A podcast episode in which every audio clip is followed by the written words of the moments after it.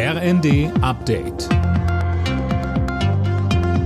Stündlich neu. Auf den Punkt informiert. Ich bin Gisa Weber. Guten Morgen.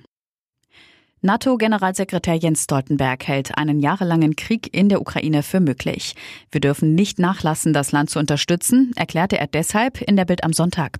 Und die NATO wird der Ukraine weiter bei ihrer Selbstverteidigung helfen, selbst aber nicht Teil des Konflikts werden.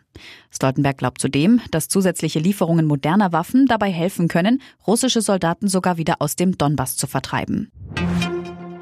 Das Bundeskriminalamt geht aktuell mehreren hundert Hinweisen auf russische Kriegsverbrechen in der Ukraine nach. Das sagte BKA-Präsident Münch der Welt am Sonntag. Ermittelt wird demnach nicht nur zu den eigentlichen Tätern, sondern auch den militärisch und politisch Verantwortlichen.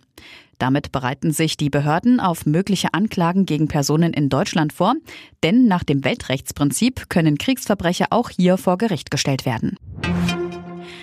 In Frankreich steht heute die zweite und entscheidende Runde der Parlamentswahlen an. Präsident Macron muss nach den letzten Umfragen um die absolute Mehrheit seines Parteienbündnisses fürchten. Jana Klonikowski. Genau, bereits in der ersten Wahlrunde vor einer Woche lag das Bündnis von Macron ja nur ganz knapp vor dem Bündnis des Linkspopulisten Mélenchon. Und auch jetzt in der entscheidenden zweiten Runde steht die absolute Mehrheit auf der Kippe.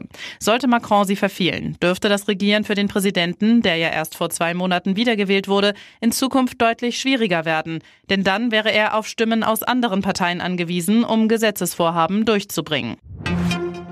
Der Deutsche Wetterdienst hat gestern sehr hohe Temperaturen in weiten Teilen Deutschlands gemessen. In einem breiten Streifen vom Südwesten bis nach Ostsachsen wurden laut DWD Werte um die 35 Grad gemessen. Ansonsten waren es meist um die 30 Grad. Nur an den Küsten und in den Bergen blieb es kühler. Alle Nachrichten auf rnd.de